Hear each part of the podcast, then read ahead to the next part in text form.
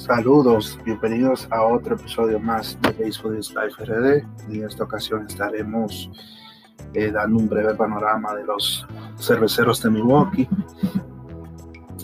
Los cerveceros vienen de una temporada mediocre, en mi opinión, donde por lo menos eh, pudieron llegar a playoffs debido a las reglas nuevas que se implementaron en la Grande Liga el año pasado.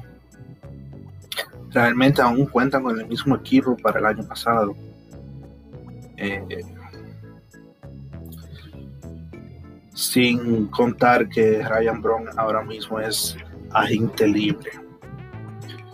Estos se podrían firmar un brazo zurdo para la rotación, ya que es una rotación llena de derechos cuenta con Corey Burns, Andrew Hauser, Freddy Peralta, Brandon Woodruff, eh, que no son malos brazos, pero sí sería bueno un, zurdo para, para, el equilibrio y quizás un pitcher más veterano para liderar a estos jóvenes.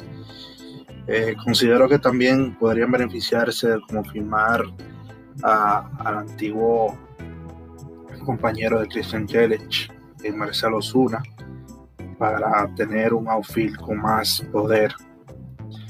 Eh, en especial ya que Jericho no tiene muy buena protección en, esa alineación. Ya es hora de que los jóvenes, sus jugadores jóvenes tomen la antorcha y realmente eh, terminen de madurar como, como bateadores. En esto me refiero a Orlando Arcia, a Keston Curias y Luis Uría, que son piezas importantes para el éxito de este equipo en esta temporada. Eh, dentro de otras eh, necesidades que tiene este equipo, aparte del picheo y un buen outfield un buen bateador, también se podría decir que necesitan un buen primera base. Eh, Considero que quizás Mitch Moylan sea una buena opción para estos, eh, ya que es un primera base de calibre y es un, buen bate y un bateador oportuno.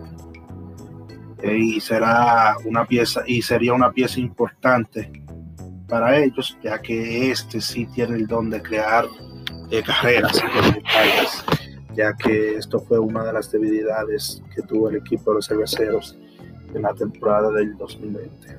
Hasta aquí llega este panorama de este equipo. ¿Alguna duda, pregunta o comentario? Déjenla en mis redes, arroba licenciado Isidro López en Twitter y arroba baseball es rayita abajo RD en Instagram. Hasta la próxima.